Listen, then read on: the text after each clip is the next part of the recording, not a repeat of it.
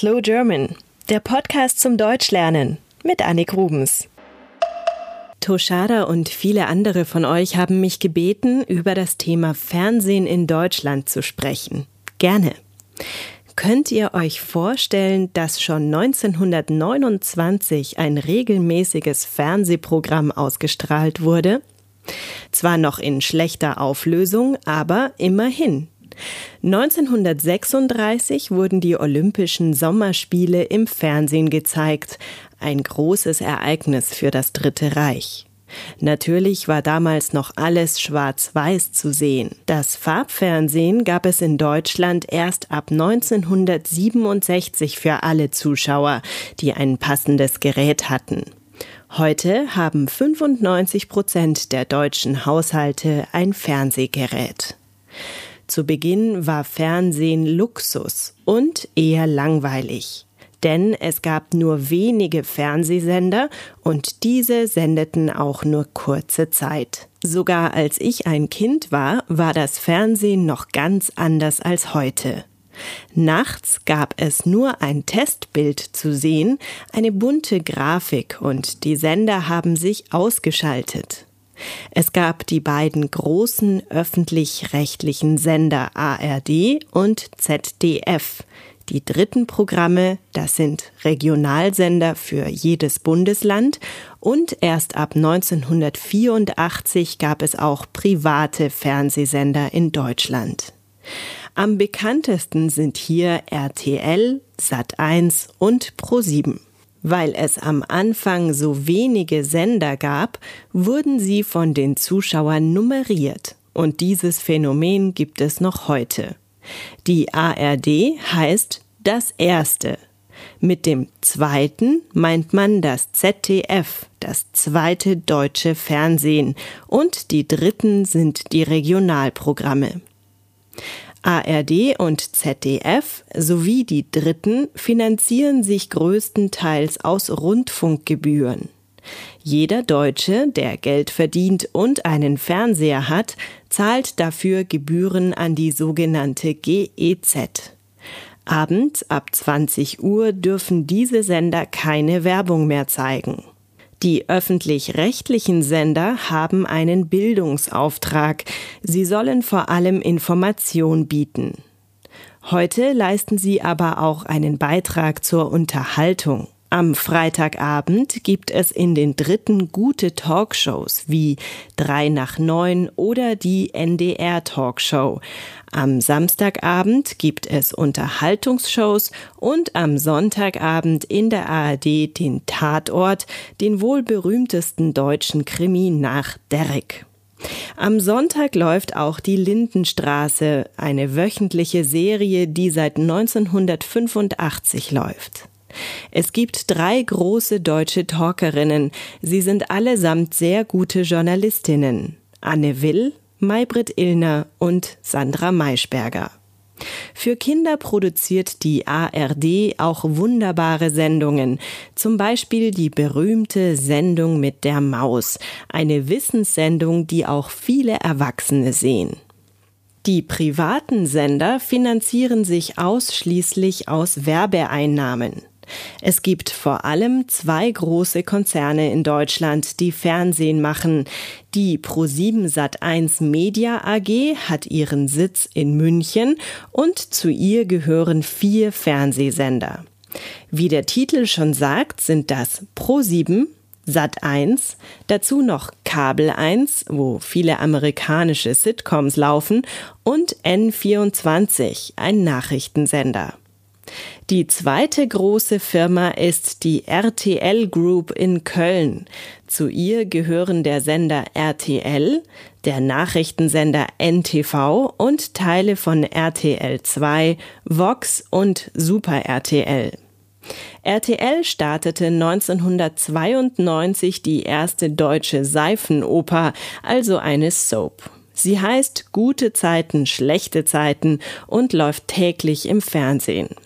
Seit einigen Jahren gibt es auch Telenovelas in Deutschland. Abends laufen aber meistens die großen amerikanischen Serien wie Dr. House, Desperate Housewives und so weiter. Sie sind alle ins Deutsche übersetzt und synchronisiert. Es gibt noch viele andere Sender, zum Beispiel Musiksender wie MTV oder Viva. Wir empfangen CNN und in manchen Gegenden die BBC. Ich selber habe Kabelfernsehen, mein Fernsehprogramm kommt also aus der Steckdose. Ich habe 34 Sender zur Auswahl, das meiste davon ist Quatsch, wie zum Beispiel Shopping-Sender. Man kann aber auch eine Satellitenschüssel installieren, dann hat man eine größere Auswahl an weltweiten Angeboten. Oder man nutzt Pay-TV und bezahlt für eine Set-Top-Box. Dann kann man ebenfalls weitere Kanäle sehen. In Deutschland hieß der Pay-TV-Anbieter bis vor kurzem Premiere. Jetzt heißt er Sky. Rein subjektiv kann ich euch sagen, dass ARD und ZDF qualitativ meistens gute Sendungen machen, allerdings oft für ein älteres Publikum. Dort laufen also auch Volksmusiksendungen am Abend. Die beste Sendezeit beginnt bei uns übrigens um 20.15 Uhr, denn um 20 Uhr läuft die bekannteste Nachrichtensendung Deutschlands, die Tagesschau, die es übrigens auch als Podcast gibt. RTL macht hauptsächlich Unterhaltung. Dort laufen Spielfilme und die Sendungen Wer wird Millionär oder Deutschland sucht den Superstar, die aus dem Amerikanischen kopiert wurden. Deutschland sucht den Superstar heißt im Original American Idol. Sat1 und Pro7 liefern ebenfalls Spielfilme und Unterhaltungsshows. Momentan ist Pro7 bekannt dafür, Formate wie Popstars oder Heidi Klums Topmodel Show auszustrahlen. Derzeit sind überhaupt Casting-Formate der große Renner in Deutschland. Sie machen Quote. Das bedeutet, die Einschaltquote ist hoch. Viele Menschen sehen diese Sendungen. Die wohl bekannteste deutsche Sendung ist allerdings keine amerikanische Kopie, sondern eine rein deutsche Idee. Wetten das. Es gibt sie seit 1981. In der Sendung schließen Menschen Wetten ab das sind oft kuriose Dinge. Zum Beispiel hat ein Mann gewettet, dass er schneller eine Schüssel Wasser austrinken kann als sein Hund. Als Wettpaten werden Prominente eingeladen. Sie sagen dann, ja, der Mann schafft das. Oder nein, er schafft es nicht. Wenn sie verlieren, müssen sie etwas tun, zum Beispiel in Frauenkleidern auftreten oder durch einen brennenden Reifen springen. Thomas Gottschalk moderiert diese Sendung seit 1987. Er ist damit der bekannteste Showmaster Deutschlands. Welche wichtigen Menschen gibt es in der deutschen Fernsehlandschaft noch? Zum Beispiel Günther Jauch. Er moderiert Wer wird Millionär und Stern TV, ein journalistisches Magazin. Er ist so beliebt in Deutschland, dass er bei Umfragen immer zum Bundespräsidenten gewählt wird. Frech und sarkastisch ist Harald Schmidt, der lange als Night Talker aktiv war in der Rolle, die in den USA Jay Leno und David Letterman innehaben. Es gibt noch viele andere. Stefan Raab, Johannes B. Kerner, Jörg Pilawa, Oliver Pocher, Reinhold Beckmann. Aber für heute habe ich genug erzählt. Ihr merkt schon, man kann viel zu diesem Thema sagen. Wenn ihr Lust auf deutsches Fernsehen habt, ARD und ZDF haben eine Mediathek, in der man im Internet stöbern kann. Und alle Sender haben mittlerweile eigene Sendungen oder Teile davon als Podcast ins Internet gestellt. Die Sendung mit der Maus kann ich euch wärmstens empfehlen. Jetzt aber wieder Musik und zwar von den Liedermachern Simon und Jan. Das Stück heißt Die Tafel und ist auf MySpace zu finden.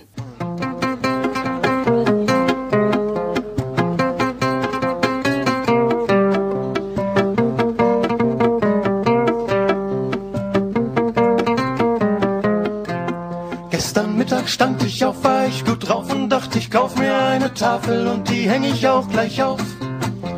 Da schreibe ich dann so Sachen, die ich längst schon hätte machen sollen. Auf, oh Mann, ich hab heute echt einen Lauf.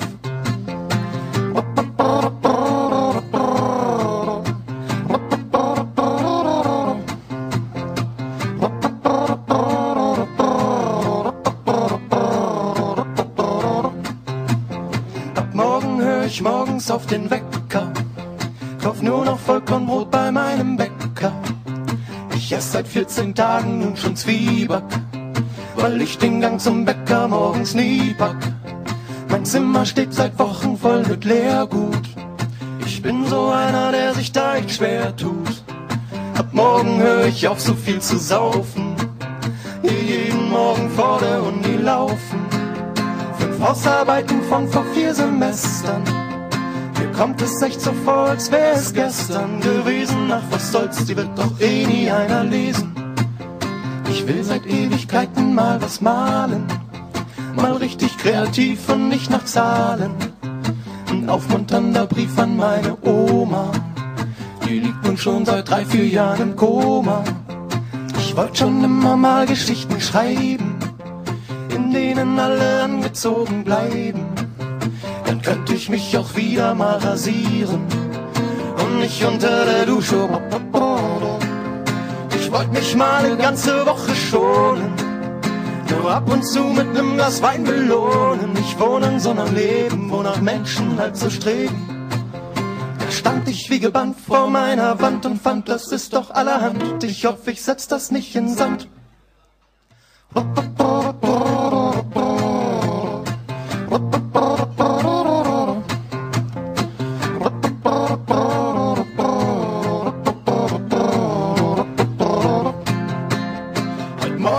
Ich auf, total verstört. Ich hab den Wecker nicht gehört, mein Kopf tut weh, bin nass geschwitzt. Ich denk, das läuft ja wie geritzt. Trete barfuß in ein Glas, oh Mann, das macht heute echt keinen Spaß. Ich taumel rückwärts Richtung Wand, will mich noch halten, meine Hand greift nach der Tafel und ich fall. Seh, wie die Tafel langsam fällt. Oh Mann, was ist das für ne Scheiße? Slow German ist ein privater Podcast von Annik Rubens. Ihr könnt die Texte zu jeder Folge auf der Internetseite slowgerman.com nachlesen und kostenlos als PDF herunterladen. Der Text erscheint auch auf eurem iPod. Drückt einfach mehrfach auf die mittlere Taste. Übungsmaterial mit Vokabellisten, Multiple-Choice-Fragen und Verständnisfragen sowie einem kurzen Lückentext gibt es ebenfalls zu den einzelnen Folgen. Dieses Material ist allerdings nicht kostenlos. Genaueres unter slowgerman.com.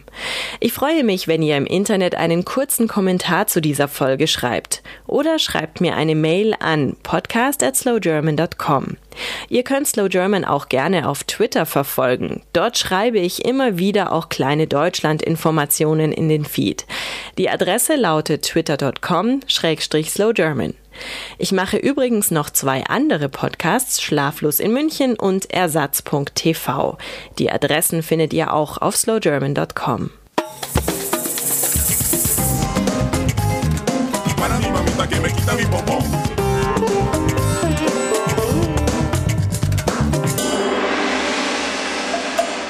Slow German, der Podcast zum Deutschlernen mit Annik Rubens.